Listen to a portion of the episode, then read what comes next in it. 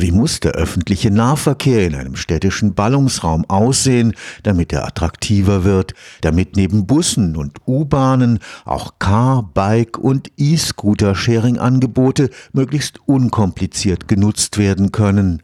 Von der Antwort auf diese Frage hängt es ganz wesentlich ab, ob die Verkehrswende gelingen wird. Zwei Jahre lang wurde in der Großstadt Hamburg die Wirkung sogenannter Ride-Pooling-Angebote untersucht. Darunter versteht man das gute alte Sammeltaxi, allerdings durch Digitalisierung optimiert. Passagiere werden unabhängig von einem Fahrplan oder Linienweg befördert, können flexibel unterwegs zu und aussteigen. Wer mitfahren will, ordert das Fahrzeug per Handy-App. Die Route wird dann durch einen Algorithmus möglichst effizient geplant. Eine am Karlsruher Institut für Technologie entwickelte Verkehrssimulation konnte nachweisen, dass in dieser Weise individualisierte Mobilitätsangebote die Attraktivität des gesamten ÖPNV deutlich steigern können. Wir müssen unsere Emissionen reduzieren im Verkehrsbereich sehr stark. Da ist in den letzten Jahren auch sehr, sehr wenig passiert weil zwar die Technik besser geworden ist, aber die Fahrzeuge werden dann größer, die Menschen fahren genau noch so viel mit dem Auto wie vor 15, 15 Jahren und die Anzahl der Fahrzeuge ist über die letzten 50 Jahre auch kontinuierlich gestiegen. Also das heißt, wir müssen da schon sehr viel machen, damit wir die Treibhausgasziele, die wir uns alle gesetzt haben, einhalten. Und da ist der Verkehrsbereich natürlich besonders gefragt. Da hilft jede neue Maßnahme, jedes neue Angebot, um Optionen zu schaffen. Dr. Martin Kagerbauer arbeitet am Institut für Verkehrswesen des Karlsruher Instituts für Technologie. Gemeinsam mit der TU München wurde dort das Hamburger Moja-Projekt wissenschaftlich begleitet. Das Fazit nach zwei Jahren Forschung in einem urbanen Ballungsraum mit vier Millionen Menschen Individualisierte Mobilitätsangebote wie das Ride-Pooling können den Verzicht auf das eigene Auto deutlich erleichtern und damit zur Verkehrswende beitragen. Wirtschaftlich und ökologisch besonders interessant wird diese Option natürlich mit selbstfahrenden Shuttle-Fahrzeugen mit elektrischem Antrieb. Wir haben Ride-Pooling jetzt noch mit Fahrerinnen und Fahrer untersucht, weil der Dienst relativ neu war in Hamburg. Der läuft jetzt schon einige Jahre. Und in der Tat war es die große Angst, dass dieses neue Angebot den öffentlichen Verkehr kannibalisiert und auch den Taxiverkehr. Es hat sich aber herausgestellt, dass es bezüglich des öffentlichen Verkehrs eher eine Ergänzung ist, weil die Fahrten mit dem Ride-Pooling-Dienst schon noch teurer sind und deshalb nicht so oft genutzt werden und Ride-Pooling oft nur auf einer Etappe eines Weges genutzt wird. Das heißt, wenn man abends zum Beispiel ins Kino fährt und wieder zurück, dann wird es meistens so genutzt, dass man hin zum Kino mit dem öffentlichen Verkehr, den wir kennen, fahren, also U-Bahn, Bus, S-Bahn. Und der Rückweg, wenn dann die Angebote schwach sind für den öffentlichen Verkehr, dann mit Ride-Pooling genutzt wird, so dass hier auch nicht der öffentliche Verkehr substituiert wird, sondern eher noch ergänzt, weil man früher vielleicht die Fahrt mit dem Auto gemacht hat, wenn man nicht mehr vernünftig dann von einer Aktivität zurückkommt. Also das heißt, beides ergänzt sich und das haben dann die Entscheidungsträger in Hamburg auch festgestellt und dieser Dienst, der vorher eigenständig war in Hamburg, ist jetzt auch so adaptiert worden, dass er auch mehr in den öffentlichen Verkehr integriert wird. Also, dass man diese zwei Formen, die wir im Personenbeförderungsgesetz kennen, sozusagen vereinigen und dass es ein zusätzliches öffentliches Verkehrsangebot ist, das aber individueller ist, also dass man individuell nutzen kann. Und das ist natürlich auch die Chance hinsichtlich der Verkehrswende. Die großen Kritikpunkte am öffentlichen Verkehr waren ja immer, dass es sehr unflexibel ist, ein Massenprodukt. Und wenn man jetzt so eine Zwischenform hat, die man individuell buchen kann, die einem relativ nah nach Hause bringt, dann wird der öffentliche Verkehr oder öffentlich zugänglicher Verkehr attraktiver und die Verkehrswende wird auch leichter möglich, weil man unabhängiger vom eigenen Pkw wird. Bis zu acht Prozent weniger Autos könnten durch Ride-Pooling-Angebote auf Hamburgs Straßen unterwegs sein und zugleich der ÖPNV insbesondere in den Abendstunden besser ausgelastet werden.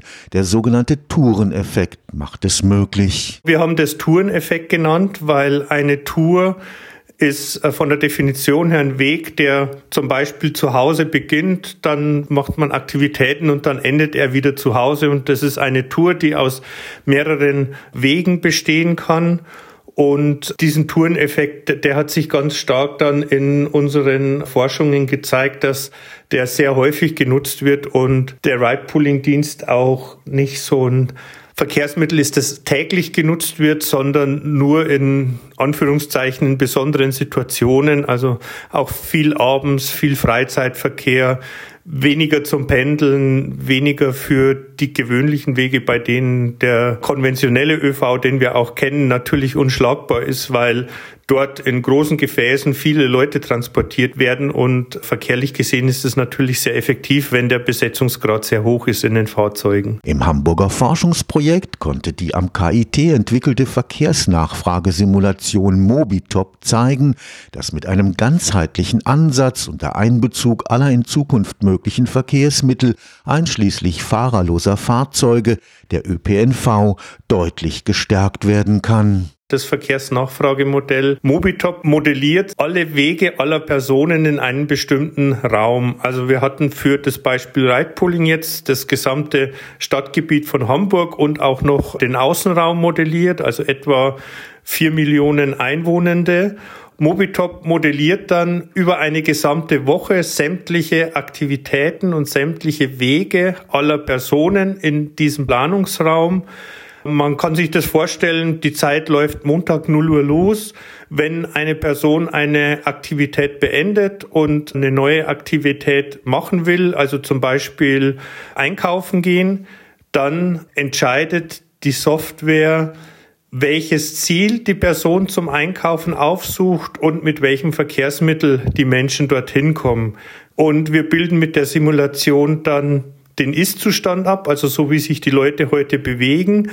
Und dann ist es möglich, Zukunftsszenarien zu rechnen. Also wie verändert sich das Verkehrsverhalten, wenn sich die Rahmenbedingungen ändern? Also wenn zum Beispiel Neubaugebiet gebaut wird, wenn irgendwo ein Einkaufszentrum kommt oder auch wenn ein neues Verkehrsangebot zur Verfügung gestellt wird. Wir haben dann Ride-Pooling dort integriert und dann verschiedene Ausbaustufen von Ride-Pooling simuliert. Wie wirkt sich zum Beispiel eine Flotte von 5000 Ride-Pooling-Fahrzeugen auf das Verkehrsverhalten aus? Wer nutzt es? Wie häufig wird es genutzt? Lohnt es sich überhaupt, so ein System aufzubauen? Und dann haben wir auch noch viele weitere Szenarien modelliert, die versucht haben, so ein bisschen Richtung Verkehrswende zu gehen. Also was passiert, wenn man im Pkw nicht mehr direkt fahren kann, wenn Geschwindigkeitsbegrenzungen kommen, Tempo 30 in der Stadt zum Beispiel ist ja so ein Stichwort. Oder was passiert, wenn man Parkplätze irgendwie besser bewirtschaftet, wenn die bisschen strukturierter sind und wie verhalten sich die Menschen dann? Und mit dieser Software kann man dann eben sehen, wie sich die Welt entwickeln würde, wenn sich Rahmenbedingungen ändern. Und da haben wir verschiedene Szenarien gerechnet und dann auch gesehen, wie die Wirkungen sind. Die Eingangsdaten der Mobitop-Simulation lieferten ausführliche Befragungen einer repräsentativen Stichprobe von 11.000 Personen aus der Hamburger Bevölkerung. Also wir haben die Leute gefragt, von wo nach wo fährst du, zu welchem welchem Wegezweck, mit welchem Verkehrsmittel bist du gefahren, wie lange hat es gedauert. Wir haben die Leute zum einen befragt, wie sie sich in der Realität verhalten haben. Wir haben Leute aber auch gefragt, wie sie sich in bestimmten Situationen verhalten werden. Man nennt es Stated Preference Befragungen. Das heißt, man spielt den Leuten bestimmte Situationen zu, die sie sich dann vorstellen müssen und dann können sie sich entscheiden, mit welchem Verkehrsmittel zum Beispiel sie in der bestimmten Situation dann fahren. Und die Situation beschreiben wir so detailliert, dass dort Reisekosten, Reisezeit, Umsteigehäufigkeit oder je nachdem, mit welchem Verkehrsmittel man halt unterwegs ist, dass die auch beschrieben werden. Und aus diesen Daten, die die Leute dann angeben, also sei es, wie sie sich wirklich verhalten haben, das nennt man Revealed Preference Befragungen, aber auch diese Stated Preference Befragungen, die nehmen wir dann als Grundlage, um unsere Verhaltensmodelle dann zu trainieren, sodass wir die Variablen identifizieren, die entscheidend sind für unterschiedliche Personen, für Zielwahl, für die Verkehrsmittelwahl. Und diese Funktionen bauen wir dann in unser Modell ein und spielen den Agenten dann diese Funktionen zu.